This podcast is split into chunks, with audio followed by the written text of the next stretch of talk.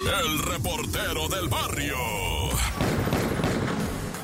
Montes, Montes, Alicantes, Pintos, esto es el show de la mejor 977, tu compirriba, tu casi casi socio, el reportero del barrio, nah.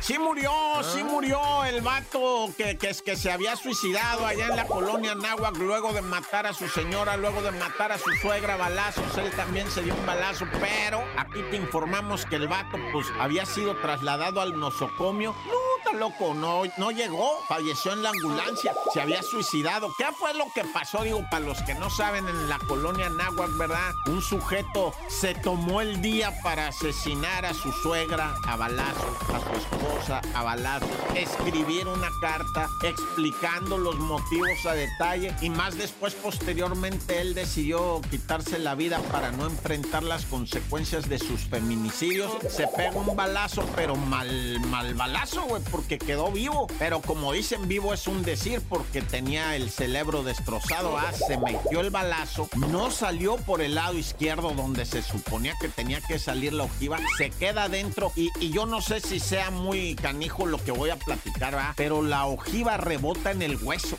Eso es increíble, yo lo sé. Si no sale, rebota en el hueso. ¿Sabes lo que es rebotar adentro del cerebro? Pues, pues ocasiona una... Es como una licuadora, loco. La neta, discúlpenme la expresión, va, eso es horrible. Yo lo- Pero el individuo quedó vivo, pues cuando llegaron los de estos de las emergencias, lo trasladaron y todo. Pero pues era, ahora sí que como ellos decían, es cuestión de tiempo, va. Y bueno, como haya sido, ah, ya pa' qué tanto verbo, si ya te las sábanas, tanto verbo debilita.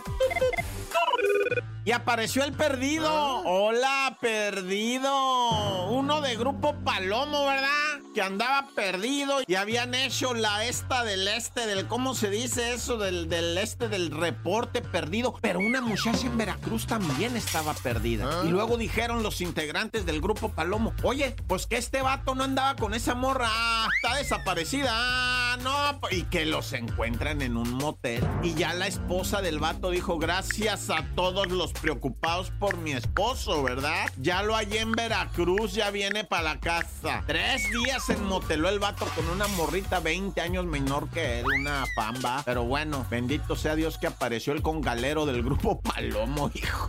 El de los timbales. Pero bueno, ah, nadie critica aquí a nadie. Cada quien toma sus propias decisiones. ¡Tan, tan! ¡Se acabó, corta!